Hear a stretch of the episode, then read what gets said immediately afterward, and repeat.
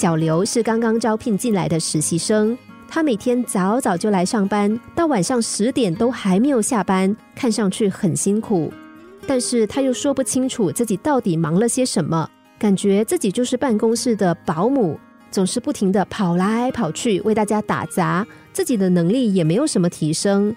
上司还总是呼来唤去的，一会儿丢过来一件事叫他立刻处理，一会儿又叫他去协助谁谁谁，他连一点喘息的时间都没有。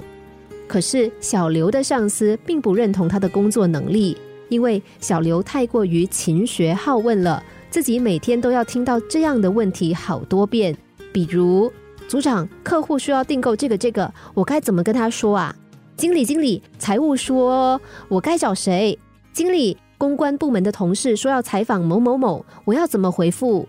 上司每次听到这样的问题都觉得很无奈。这样的员工即使勤快，但是因为缺乏自我判断力和决策力，也难堪大任。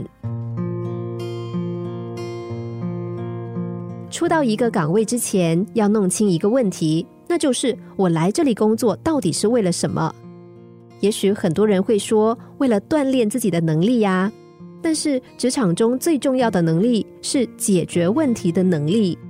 那些看似苦力的工作岗位，比如秘书、内勤，是让人学会在复杂局面下解决问题的能力，而不是提出问题然后把问题丢给上司的能力。